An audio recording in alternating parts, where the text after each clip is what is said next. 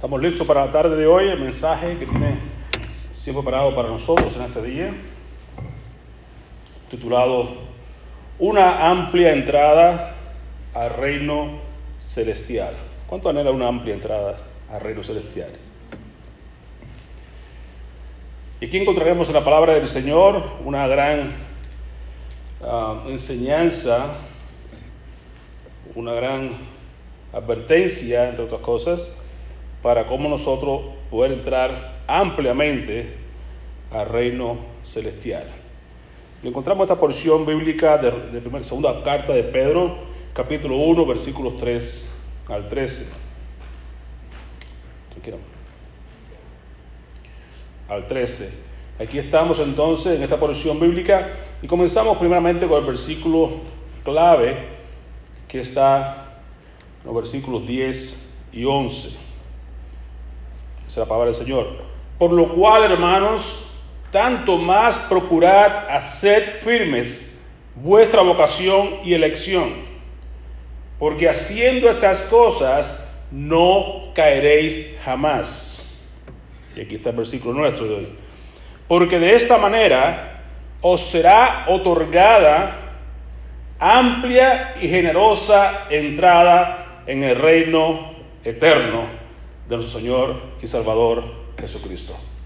Oremos, Padre, te agradecemos por esta palabra que estás a punto de entregarnos. La recibimos con gozo, con alegría y dispuestos nuestros corazones para aceptarla y ponerla por práctica para recibir un día esa gran, amplia y generosa entrada en el reino celestial. Bendice tu palabra y que todos cuantos la escuchen puedan atesorarla en sus corazones y ponerla por práctica para beneficio nuestro, pero especialmente para tu gloria. En el nombre de Jesús. Amén. Pueden sentarse, querido.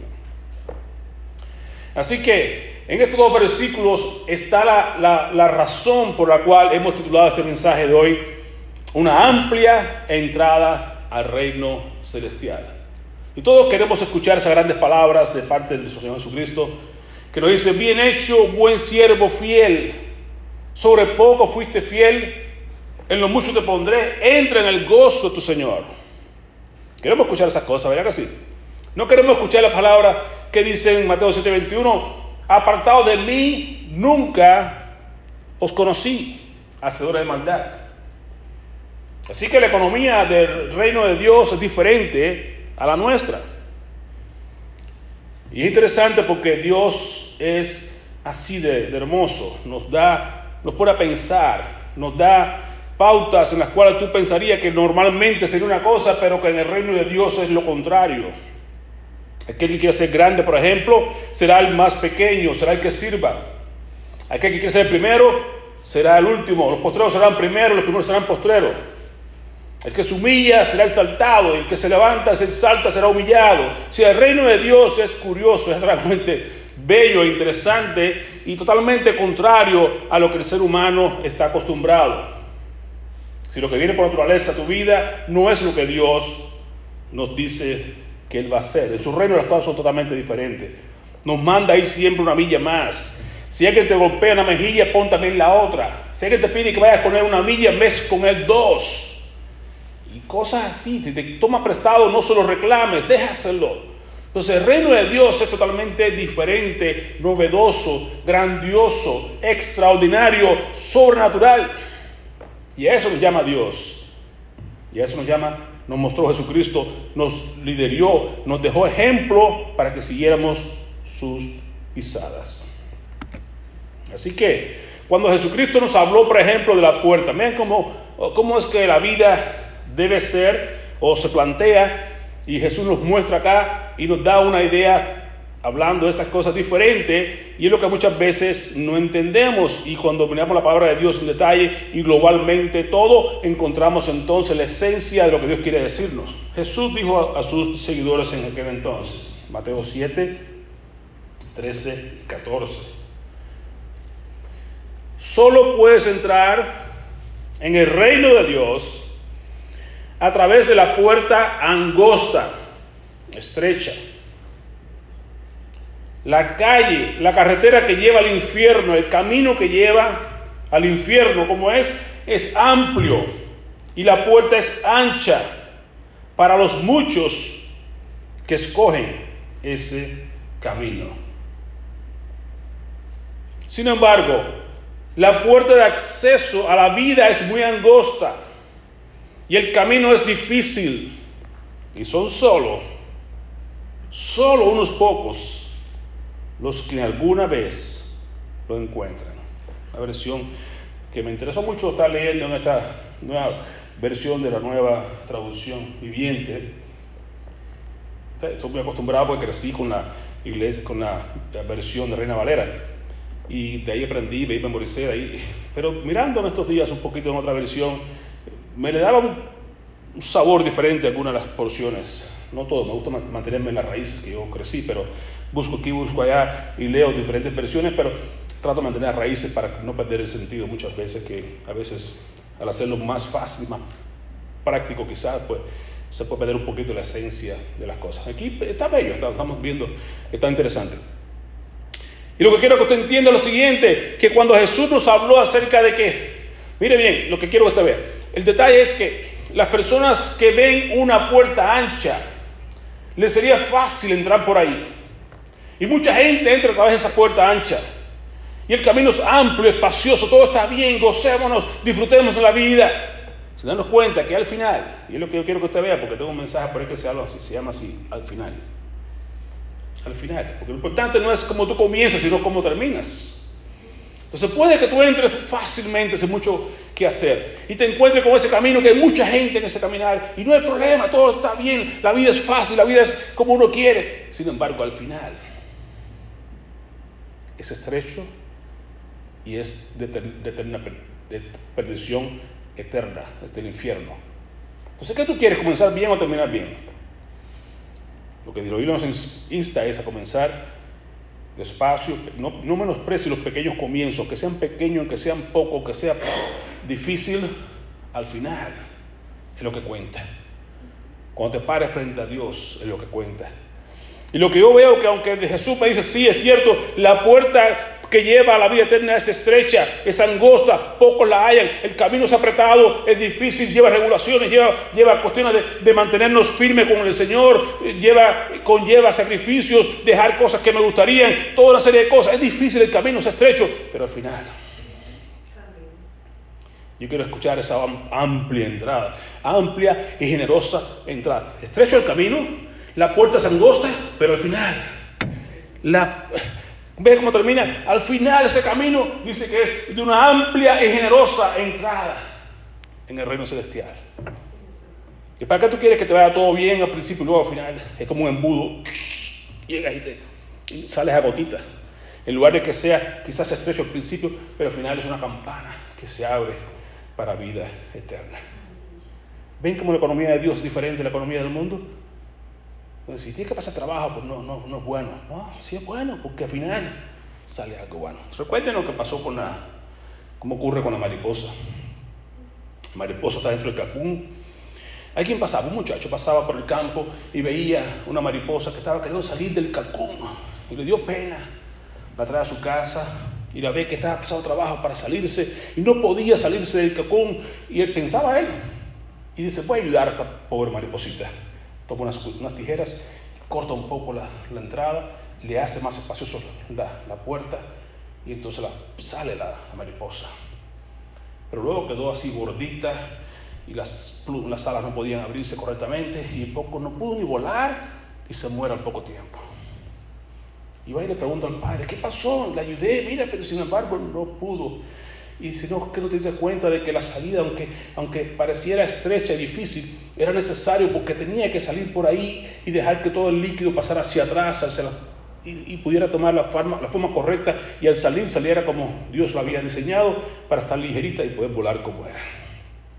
La puerta estrecha parecería algo difícil, pero es importante porque al final podremos hacer como una mariposa, podemos volar, podemos estar amplia y generosa entrada en los cielos. Así que Pedro nos dice acá en su porción, segunda carta, versículo 3. ¿Cómo podemos tener esa gran entrada en los cielos? Vamos a analizarlo por paso. ¿Cómo poder entrar? ¿Cómo tener esa generosa entrada, amplia generosa entrada en los cielos? Versículo 3 nos dice que como todas las cosas que pertenecen a la vida y a la piedad, nos han sido dadas por su divino poder, mediante el conocimiento de aquel que nos llamó por su gloria y excelencia. Así que tú no me puedes decir a mí que no puedes vivir la vida cristiana, porque yo te digo que aquí Pedro nos dice que ya todo lo que tú necesitas para vivir correctamente, piadosamente, como Dios quiere que vivas, ya te, te ha sido dado. ¿Cuándo te lo dieron? Cuando conociste a Cristo Jesús. Cuando recibiste en tu corazón todo lo que te hacía falta para tu vida cristiana, se te fue dada. El Espíritu Santo se te fue entregado, se te dio el conocimiento de Cristo, estás con Él ahora, todo lo que necesitas ya lo tienes. La palabra de Dios, su Santo Espíritu, el mismo Cristo que entró a tu corazón, todo lo tienes. Solo falta desarrollarlo. Por ejemplo, un bebé nace y mucho antes de que nazca, en la concepción del bebé, viene lo que se llama el DNA. ¡Pum! Algo pequeñito que no se ve en el DNA. Ahí en el DNA está todo lo que necesitas de, ese, de, ese, de, esa persona. ¿Por qué? Porque el DNA contiene qué color de piel, qué color de ojos, qué tipo de pelo, qué tipo de... Todo está ahí concentrado en una forma de semilla. Lo que falta es comenzar a expresarse y a desarrollarse. En la medida que el niño va creciendo, comienza a ver estos, rasgos del carácter, de la personalidad, de su eh, forma física, de todo que estaba concentrado en esa forma en el DNA. De un mango, una, una, planta de mango, de plátano, lo que sea, eh, la semilla está ahí, pero la semilla comienza luego a desarrollarse. No hace falta nada externo, ya estuvo todo, todo estaba ahí, es cuestión nomás de desarrollarlo en el tiempo. Y tú y yo en la vida cristiana ya tenemos todo el momento en que conocemos a Jesús, que venimos y lo aceptamos como Salvador de nuestras vidas. En ese instante, ¡pum!, la semilla fue plantada en ti y no más falta ahora comience a crecer y a desarrollarse poco a poco en tu vida hasta dar los frutos que Dios quiere que dé en tu vida. Por eso Pedro con claridad decía, todo lo que te hace falta ya se te fue dado. No es que te va a ser dado, ya lo tienes, no estés ahora clamando, Señor, dame, Señor, dame, Señor, dame, no hace falta, ya todo lo tienes. Nomás comienza a dejar que se manifieste en tu vida lo que ya Dios puso en ti en el momento de la concepción, del nuevo nacimiento. Cuando Jesús te hizo nacer de nuevo, plantó en ti la semilla de todo lo que iba a salir en ti, se iba a desarrollar. Da la gloria y la excelencia de nuestro Padre Celestial. Todo lo que necesitas lo tienes. No eres un creyente a medias, no necesitas una segunda unción, vete a arrepentir, se puede bautizar, nada te hace falta. Todo lo que necesitas ya lo tienes contigo. Nomás deja que Dios obre en tu vida y tú rinde cada área de tu vida y deja lo que Él se exprese a través de ti y en ti y verás crecer y verás entonces esa gloria y esa excelencia la podrás ver completamente en tu vida. Por si fuera poco, y sigue diciendo el apóstol Pedro en el versículo 4, y nos ha dado preciosas y grandísimas, ¿ve cómo las palabras que, Dios, que Pedro usa? Preciosas y grandísimas promesas. Me río porque Pedro sería una persona que, imagino que era grande, tosco, pescador, y habla de cosas tan bellas como precioso. Los términos que él usa. Ya, pero una persona ya mayor, ya como abuelito, ya persona que tiene más sensibilidad ya no sería que el pescador tosco, sino que ahora habla, y en muchas partes de, sus cartas usa esta palabra preciosas. Y nos dice, mira, cuando vea ahora las cosas de Cristo, las ve como algo grandísimo, como algo precioso, extremadamente valioso. Y es lo que tú y yo tenemos que aprender a ver. Las promesas de Dios son grandísimas y son preciosas. Tienen un precio superior a cualquier Nada en este mundo puede compararse con las promesas de Dios. Porque quien la dio, la promesa tiene el valor de según quien la dé. Si tú prometes a tus hijos algo, ellos lo valoran como algo más, lo más grande del mundo porque mi papá me dijo, mi mamá me dijo, me prometió tal cosa, yo lo voy a cumplir, para mí es lo mejor, lo más grande del mundo, y usted va a tener, depende de quién se lo dé. Si alguien te promete a ti algo y no te cumplió, bueno, esa persona pues no tiene mucho valor para ti, pero la persona que tú sabes que tú valoras y que está cerca de ti, cuando te dice algo, tú lo tomas en tu corazón y dices, sí, yo lo voy a, confío en esto, que va a ser posible porque viene de una persona que yo, yo eh, admiro.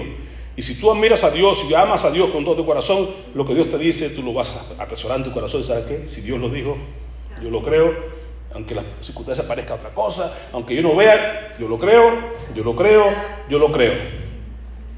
Y no es una ni dos, son grandísimas y son muchísimas y son preciosas las promesas de nuestro Dios. Versículo 4 para ser más explícito que ese. Por medio de las cuales nos ha dado preciosas y grandísimas promesas. ¿Para qué? Para que por ellas, por las promesas que Dios nos ha dado, llegaseis a ser participantes. ¡Qué bendición! Que Dios te considere a ti como partícipe, como que eres parte del proceso que Dios quiere hacer en tu vida. No eres tú solo, es Dios contigo y Dios en ti, trabajando juntos para alcanzar un propósito mayor. Dice, por sus promesas que ha hecho, dice, te ha hecho participante. Tú quieres que tú seas participante, que tú participes, que seas parte de la naturaleza divina. Dios quiere que vivas una vida sobrenatural. No solamente la vida humana natural que vivimos, sino una vida sobrenatural, su naturaleza divina.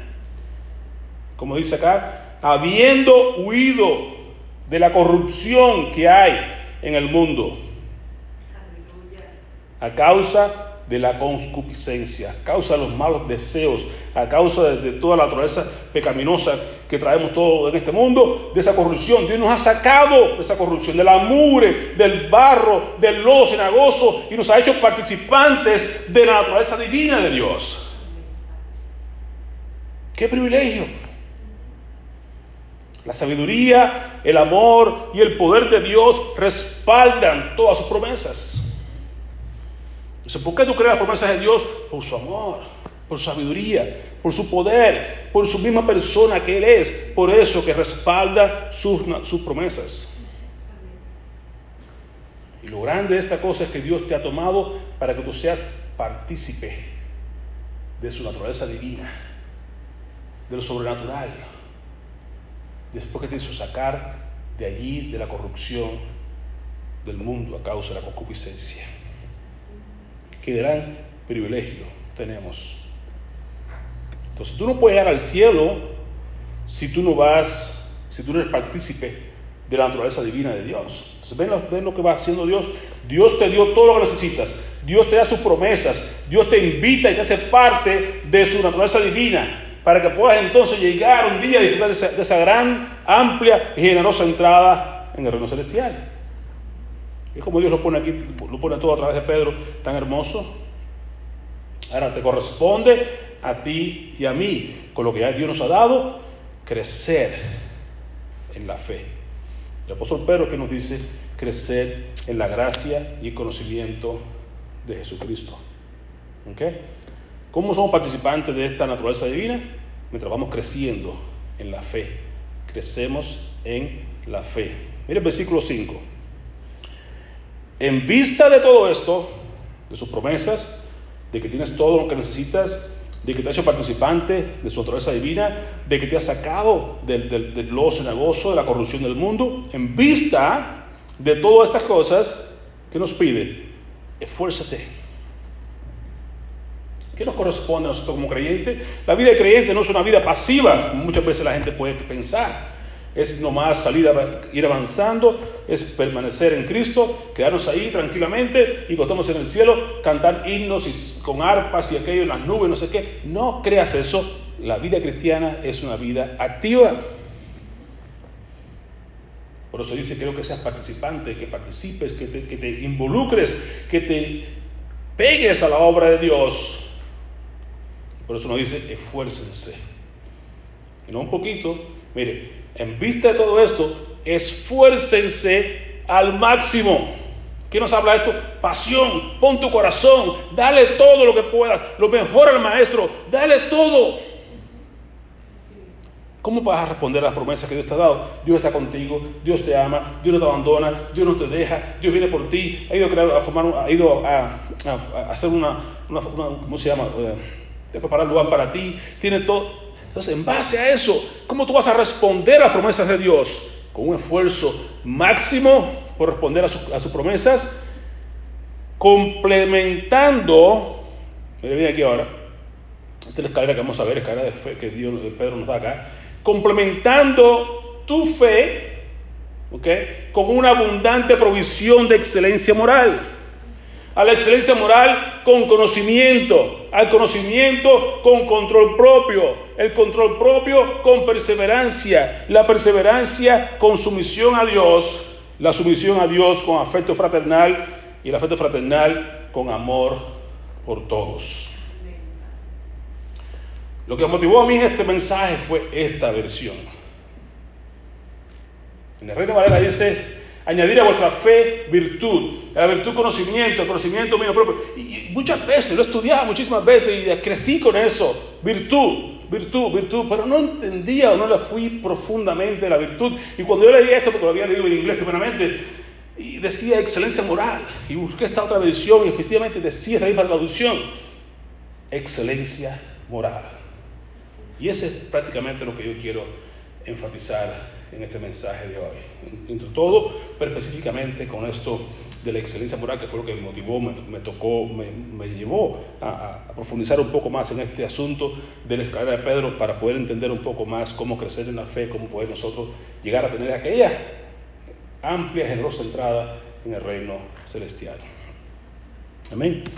Así que aquí está, en la forma de la Reina Valera crecimiento de la fe que, que Pedro nos enseña, el crecimiento fructífero, cómo, ser cómo fructificar, cómo tener frutos en el crecimiento que hacemos en la vida cristiana. ¿En qué debemos estar nosotros ocupados? Tienes que ocuparte, esfuérzate al máximo. ¿A qué? A tu fe que Dios te dio.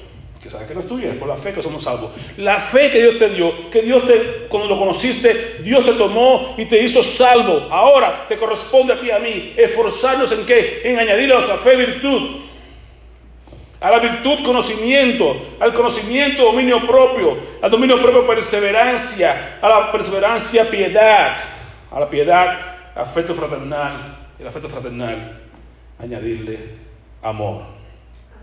Son todas características que Dios quiere. Estamos, estaremos ocupados nosotros si, si invertimos nuestra vida en esto, nos ocuparemos o no nos ocuparemos. No estar ocupado, no veo cristiano que pueda estar, no, tranquilamente, porque esta es la confusión. En Juan 15, 6, 15, 8, Jesús nos dice, y en esto será glorificado mi Padre, en que den fruto, den mucho fruto, y así prueben que son mis discípulos. ¿Cómo somos los discípulos de Cristo? Fructificando. ¿Y cómo vamos a estar con fruto? Creciendo, dando frutos en la fe, añadiendo la fe virtud, a la virtud conocimiento, al conocimiento, dominio propio, al dominio propio perseverancia, piedad, amor fraternal y amor. Así que vamos a estar nosotros fructificando. Así que vamos a estar dando fruto para el Señor. Creyente no esté ocupado en estas cosas perdido su tiempo. Amén. Amén. Otra forma de ponerlo, esta escalera de Pedro, yo le llamo. Tenemos que concentrarnos primeramente en la base.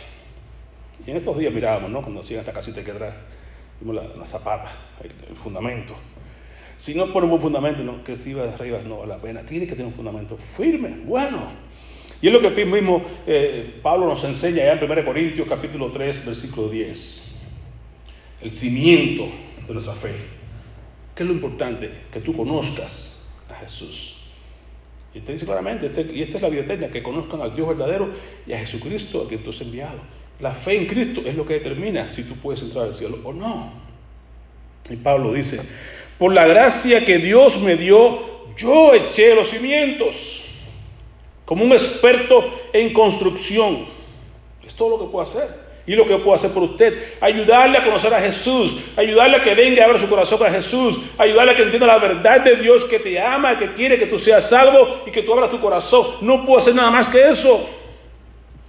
Y cuando tú entonces recibes ese cimiento de la fe, dice, te corresponde ahora esforzarte al máximo en crecer y en fructificar. ¿Cómo lo vas a hacer? Dice, ahora, ¿usted qué va a hacer? Nos corresponde, otros edifican encima, Pero cualquiera que edifique sobre este fundamento, sobre Cristo, sobre la creencia de que Jesús es el Señor, el Hijo de Dios, el único camino al cielo, la única, el, única, el único nombre dado a los hombres bajo el cielo que podemos ser salvos, ese es el fundamento. No hay otro nombre bajo el cielo que podemos ser salvos, solamente un Dios y un mediador Jesucristo el Señor. Ahí ese es el fundamento. Todo lo demás, vea usted con mucho cuidado, mire cómo dice. Tenga cuidado como usted va ahora a edificar. ¿Por qué digo esto? Porque el primer escalón que viene después de la fe es la virtud. El escalón que usted viene comenzando a poner después es la excelencia moral. Y ese es el más delicado donde uno, ¡pum!, puede fallar mayormente y todo lo demás pues casi no, no cuenta todavía. La paciencia, todo lo demás no cuenta porque el primer escalón a partir de la fe es virtud. Es la excelencia moral. Y eso es lo que me llamó la atención dije, hay que estar bien pegado desde abajo, de los cimientos, para poder tener una vida que realmente valga la pena delante del Señor. Mire con mucho cuidado, ¿verdad? Cómo usted va a edificar sobre este fundamento. Dice, pues nadie puede poner un fundamento distinto al que ya tenemos. ¿Cuál es el fundamento? Cristo Jesús. Ahora, y si sobre esta, sigue diciendo Pablo, si sobre este fundamento, Cristo Jesús, alguno edificare oro, plata o piedras preciosas, madera, heno o jarasca, ¿ve? hay diferentes tipos de, digamos, materiales que usamos para construir nuestras vidas, lo compara el apóstol Pablo con estas cosas, ¿eh? con oro, plata, piedras preciosas, madera, heno hojarasca. Y usted puede saber ya de antemano. Dice, la obra de cada uno será manifiesta. ¿Por qué? Porque cuando Jesús venga con esos ojos de llama, que se ponga frente a... Ahí vamos a tener que ver qué es lo que estamos trayendo el Señor. Hojarasca, heno, madera, se va a quemar. Ahora, si lo que tienes delante de Dios vienes con obras que sean sólidas, como el oro, como la plata, como las piedras preciosas, va a mantenerse. Sé que tenemos que estar ocupados nosotros en hacer obras que realmente valgan la pena, que realmente tengan valor en la eternidad, no ahora que es pasajero. Y la obra de cada uno será manifiesta porque el día la declarará, pues por el, por el fuego será revelada. Y la obra de cada uno, cual sea que tú el fuego la va a probar. Usted sabe, si ojalá el fuego se va a llevar. Pero si es oro y plata, piedras preciosas, se va a mantener. ¿Ok? Versículo que sigue. Si permanece la obra de alguien que ha edificado sobre este fundamento, si permanece, si no se quema, si es oro, plata, piedras preciosas, si no se quema, entonces recibirá recompensa. Por eso es importante, la gente dice, no, que voy a hacer esto, no hacer lo otro. No, lo que tú hagas para Dios ahora no va a determinar si eres salvo o no, pero va a determinar el grado de recompensa que vas a tener cuando estés en el cielo. Porque dice que si lo que tú haces no tiene ningún valor, es como jarasca, como madera, se va a quemar y te va a caer sin recompensa. Y tú si tienes las cosas que realmente valen la pena, vas a recibir recompensa y vas a tener coronas y vas a poner delante los pies del Señor. Vas a determinar qué tipo de recompensa vas a tener, cuánto, que, sobre qué ciudades vas a trabajar, o vas a, tener eh, formas de servicio, toda una serie de cosas que van a estar determinadas por tu obra ahora, en estás en la tierra. Queremos procurar que la obra que yo edifique permanezca. Y entonces, con un fundamento estable, con una buena obra, recibiré recompensa. Y lo que decía Santiago, recibiremos entonces la corona de vida, cuando podamos nosotros resistir todos los embates de esta vida. Amén. Así que, como decía, lo que más me motivó a mí este, este, mensaje fue el hecho de la, virtud, del primer escalón por encima. Pensé hacer una serie, un escalón cada domingo, pero después dije, tranquilo, aunque demos lo importante, el primer paso, de ahí para arriba los demás son bastante fáciles. Pero este es el que determina realmente la caída o el sustento de las personas. Y lo que he visto a través de la, historia, a través de la vida, y, sé que es lo que determina, y es lo que quiero que usted tenga y le ponga interés, porque si usted da un paso seguro, es como decir, saco con el pie derecho, lo demás es fácil. Si salgo de como salió flojo, de ahí para abajo, no va a quedar nada que sirva. Así que, ¿qué es la virtud? La virtud es la integridad y la excelencia moral, poder y fuerza, castidad o pureza, Es también una cualidad que permite a quien la posee ayudarlo en situaciones, situaciones más difíciles para cambiarlas a su favor. ¿Qué es la virtud? Con otro significado, decíamos, excelencia moral. Dos palabras que me tuvieron toda la semana trabajando en mi corazón. Excelencia moral. No solamente moral, sino excelencia moral. Si tú combinas estas dos cosas, la integridad y la excelencia moral, tienes entonces lo que es la virtud. Y esto en tu vida se convierte en una fuente de poder y de fuerza, de castidad y pureza.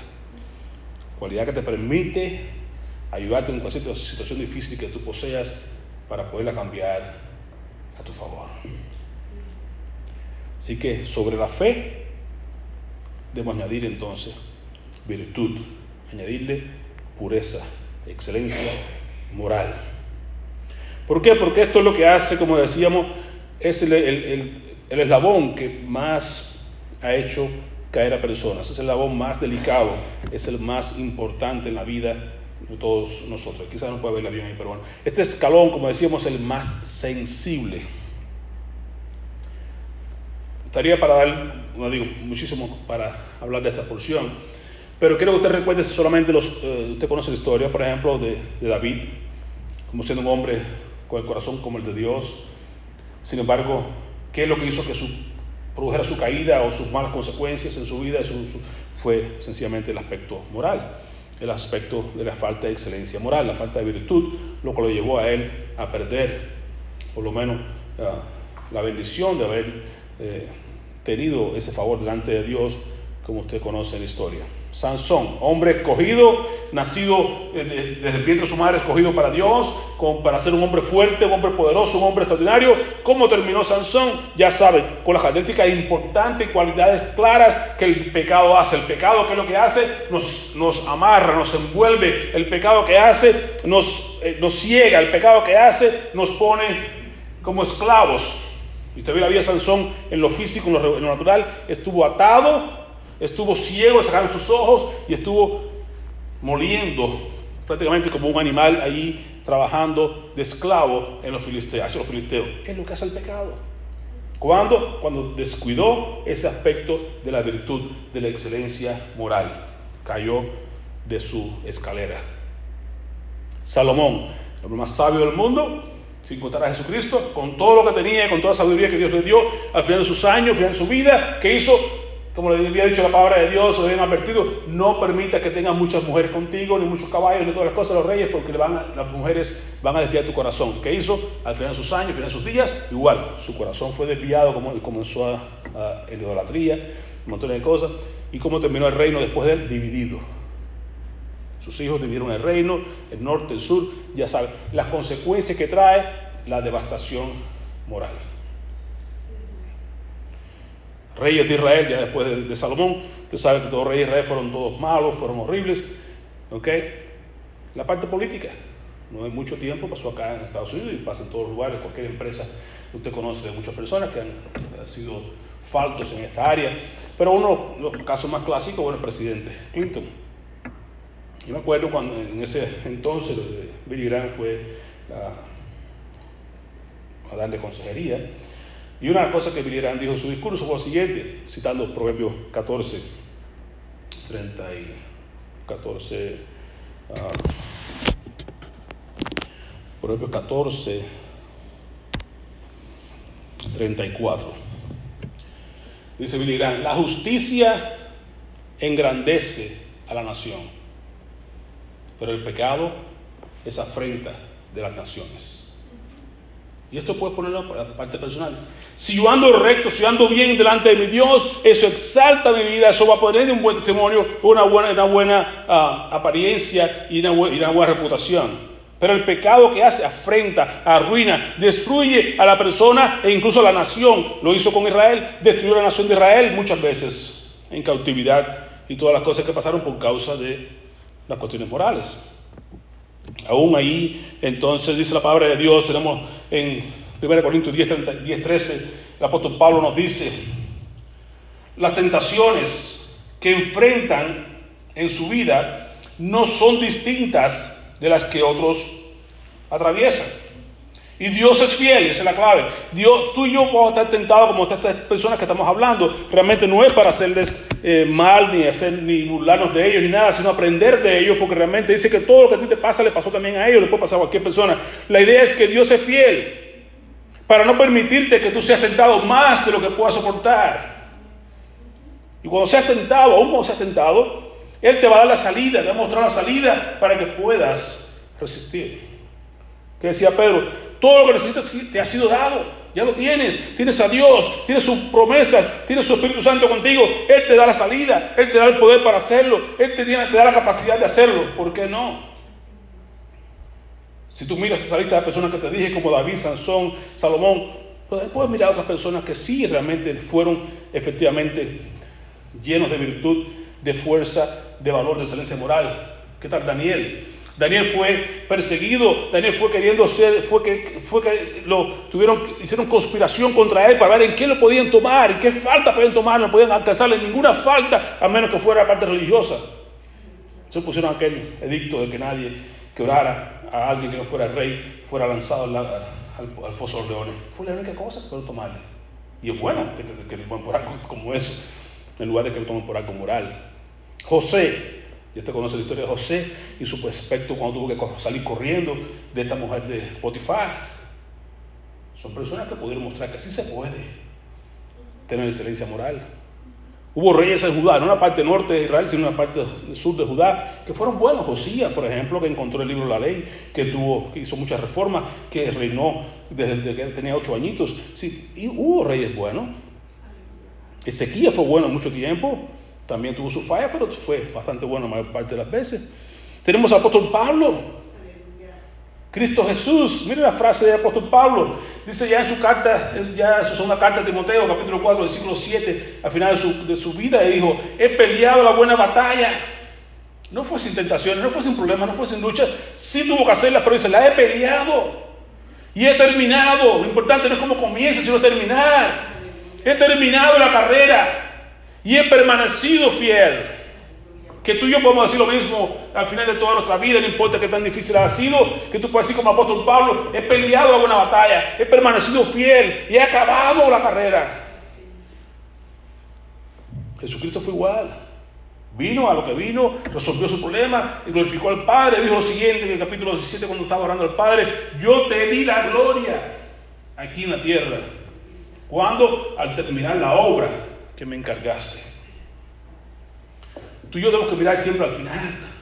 Quiero ver esa entrada grande en el cielo. Quiero ver el final, aunque ahora sea difícil, aunque ahora sea estrecho, aunque sea difícil. Quiero ver el final. Quiero mantenerme fiel. Quiero mantenerme firme con el Señor, con excelencia moral, con esa, con esa virtud que Dios nos manda.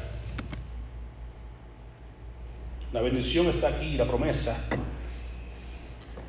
Tales cosas que hemos visto, que hemos hablado por arribita de estas personas que tuvieron sus fallos, tuvieron sus virtudes morales.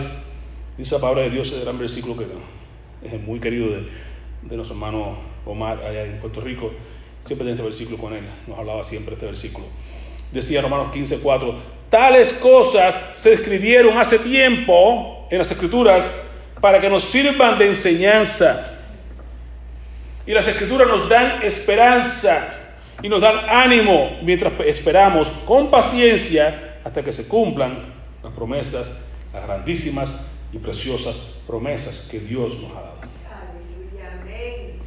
Están escritas, ¿para qué? Para nuestra enseñanza. Le pasó a fulano, no me pasa a mí también. Eh, aquel lo hizo mejor, pues, voy a seguir aquel ejemplo. Me da esperanza, no todo está perdido, aquel lo pudo hacer, yo también lo puedo hacer. Nos da enseñanza, esperanza y consolación, nos anima. Mientras esperamos nosotros a que se manifiesten las promesas de Dios. Otro aspecto de la escalera espiritual de, Pedro es esto, de otra manera. Dice, añadir a vuestra fe virtud. Sí, dice, con toda diligencia, añadir a nuestra fe virtud. Es lo que habíamos hablado ahorita de la excelencia moral. ¿Okay? La fe, ¿qué es la fe? Como decía el apóstol Pablo, es pues la fe ¿verdad? Eh, no, eh, sin fe es imposible agradar a Dios, versículo 11, 6 de Hebreos. Sin fe es imposible agradar a Dios, porque el que se acerca a Dios tiene que creer que le hay y que Dios es el galardonador de los que le buscan. 17 Romanos, porque la, fe es por el oír y el oír la palabra de Dios. Amén. A esa fe que tú tienes debes añadirle esa virtud, esa, esa excelencia moral que hablamos hace un rato. ¿okay? Pensar en todo lo que es justo, todo lo que es puro, todo lo que es bueno, todo lo que es excelente. ¿verdad? A esa virtud tenemos que añadirle entonces conocimiento. ¿Qué es el verdadero conocimiento? El conocimiento del Santísimo, es la inteligencia, Proverbios 9, 10. ¿okay? Así que a ese, a ese conocimiento que Dios nos da, añadirle entonces dominio propio. Dominio propio nos habla entonces de que aquel que, que se, Proverbios dice 22, 32, aquel que se señorea de su espíritu es más fuerte que, que y, es más, eh, es fuerte, y aquel que, ¿cómo se llama? Que, dice 32, que dice, y aquel que se señorea de su espíritu es mejor que el fuerte, y aquel que, exactamente sí, uh, mejor es el que tarde en airarse que el fuerte y el que se enseñorea de su espíritu que el que se que, que toma una ciudad. Versículo 16, 32. ¿Okay?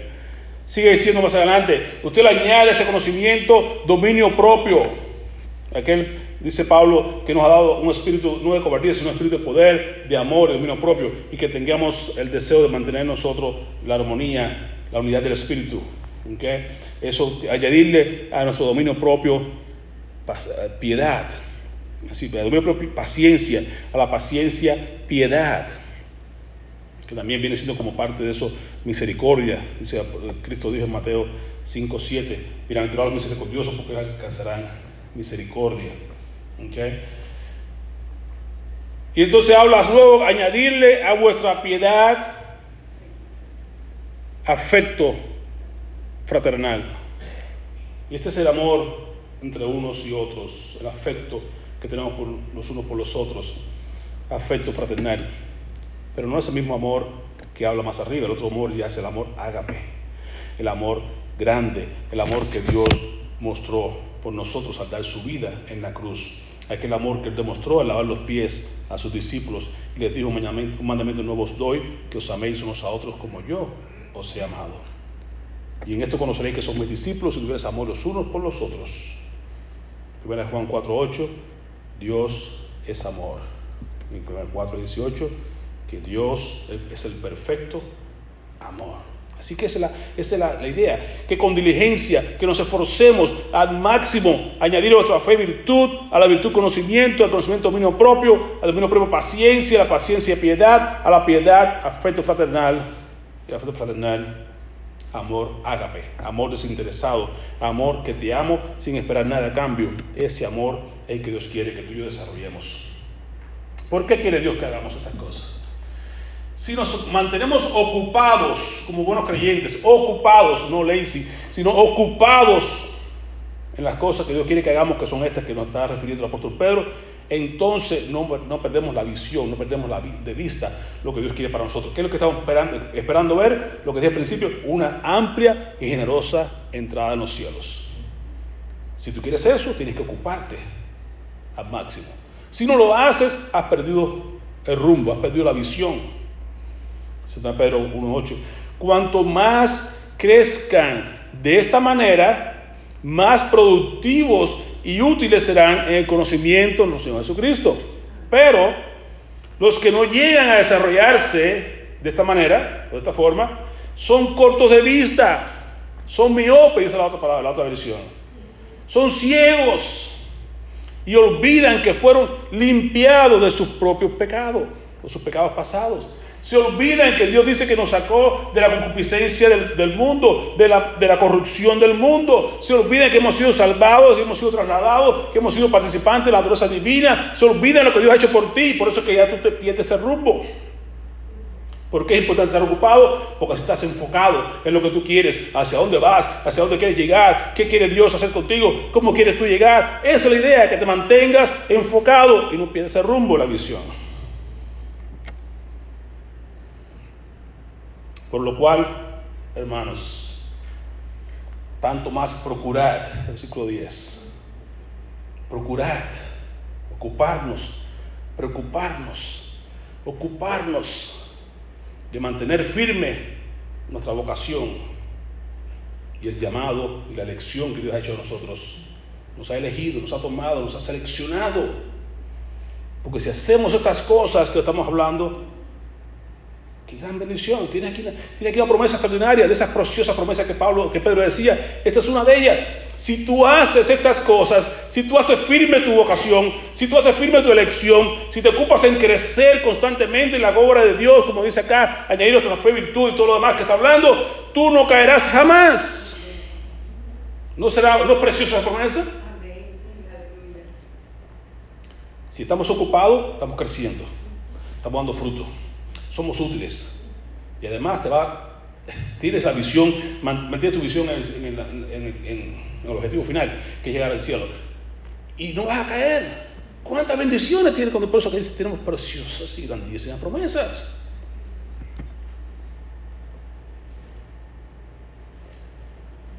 Otra vez, preparémonos para una gran bienvenida. Lo que nos espera es grande, hermano. Así que, amados hermanos, esfuércense por comprobar si realmente forman parte, son, si son realmente salvos, si realmente son parte de, esa, de, de, esos llamados de Dios, si realmente somos elegidos por Dios. Llegamos a estas cosas y verás que nunca vamos a caer. Y entonces Dios le dará un, gran, un gran recibimiento en el reino eterno del Señor Jesucristo. ¿No queremos eso? Una amplia y generosa entrada. Mira que un gran recibimiento, bien hecho, entre en el gozo de tu Señor. Oh, no hay, palabras. No hay palabras. Deja que te digan estrecho, que la puerta es estrecha, que el camino es angosto, que por ahí no quiero entrar. Yo estoy enfocado en el final.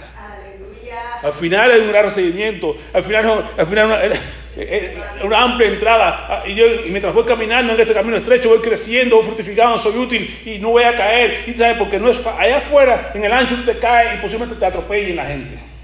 Aquí es muy difícil caerse, pero te vas a caer, alguien te sostiene, alguien está cerquita para sostenerte, ayudarte. No te vas a caer. Allá afuera sí.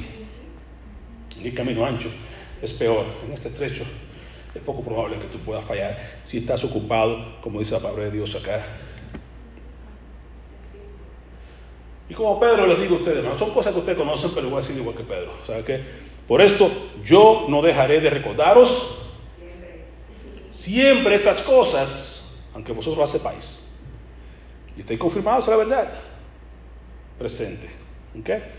Pues tengo por justo, en tanto que estoy en el cuerpo, despertaros con amonestación. ¿Por qué? Porque Dios dice lo siguiente, y tú lo sabes, la repetición es la madre de la enseñanza. Tú quieres aprender algo, tienes que repetirlo, repetirlo, repetirlo. Pues el padre decía, ¿sabes qué? Yo estoy viejito, no importa qué, yo sé que usted lo sabe, pero eso va a seguir repitiendo. Siempre, siempre, eso repito, eso repito, hasta que usted aprenda, se lo sepa de memoria y se lo va a seguir despertando y amonestándole con estas palabras que yo quiero que usted no pierda de vista el galardón. Y esta gran promesa de Dios, no tengan miedo que se rebaño pequeño, porque es la buena voluntad del Padre darles el reino. Amén. Dios quiere darte el reino. Dios quiere que tú entres ampliamente en el reino. De ti depende de que te ocupes en las cosas que Dios tiene para tu vida. Amén. Que sea tú ocupado en las cosas del reino celestial para que tú puedas recibir esa gran amplia y generosa entrada en los cielos. Padre, te alabamos. Te bendecimos, oh Dios, porque tú eres bueno. Como dice el apóstol Pedro, tú nos has dado preciosas y grandísimas promesas. Ayúdanos, oh Dios, a ocuparnos en la carrera que tenemos por delante, con la mirada puesta en ti, el autor y consumador de la fe con la mirada puesta en el objetivo final que es llegar al cielo.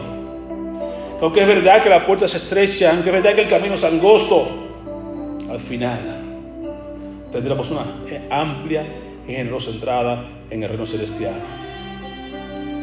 Por lo pronto, Señor, ayúdanos a poder crecer y a fructificar en este andar, a ocuparnos en añadir a nuestra fe virtud, excelencia moral, que tengamos nosotros la capacidad y recordar siempre que en ese eslabón tan sensible podamos nosotros hacer los arreglos necesarios para no caer, para no, Señor, perder el rumbo, para poder seguir añadiendo nuestra virtud conocimiento Y que el conocimiento del Santísimo sea que nos permita a nosotros permanecer en este camino estrecho. Al conocimiento añadirle dominio propio, dominio propio, añadirle piedad. A la piedad, Señor, añadirle amor fraternal. El amor fraternal, el amor ágape, amor de Dios. Cuando lleguemos a ese punto de poder amarnos como tú nos amaste a nosotros, de poder nosotros hacer lo que hacemos porque realmente te amamos a ti, porque tú nos amaste primero. Estaremos ocupados todo el tiempo fructificando permaneciendo en ti, Señor. Te rogamos, Padre, que nos ayudes. Te agradecemos porque tú nos has dado todo lo que necesitamos para llevar a cabo esta obra de crecimiento espiritual.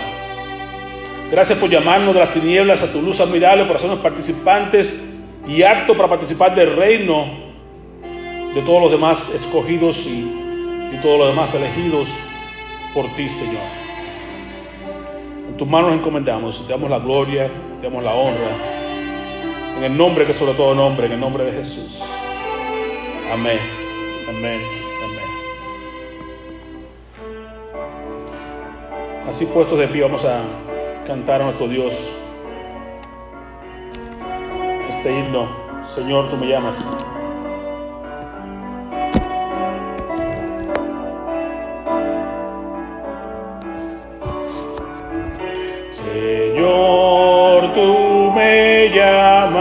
Por mi nombre, desde lejos, por mi nombre, cada día tú me llamas.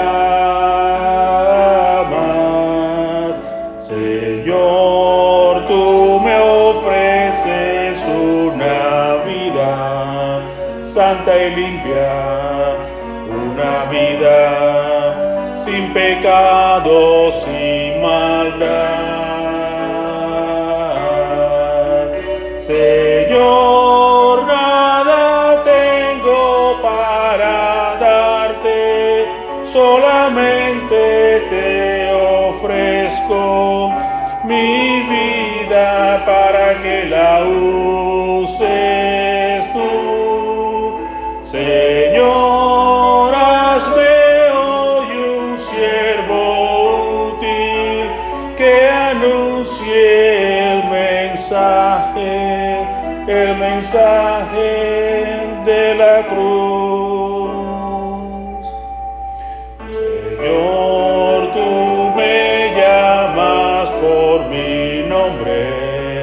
Desde lejos, por mi nombre, cada día tú me llamas. Señor, yo acudo a tu llamado a cada instante, pues mi gozo es servirte más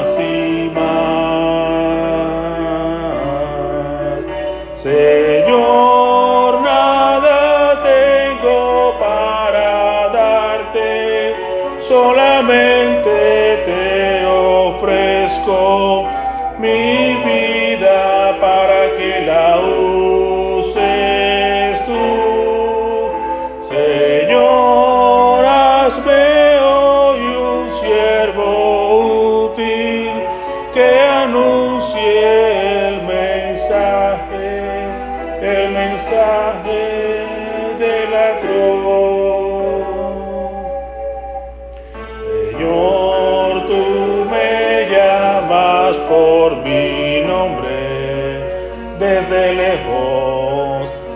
mi nombre, cada día tú me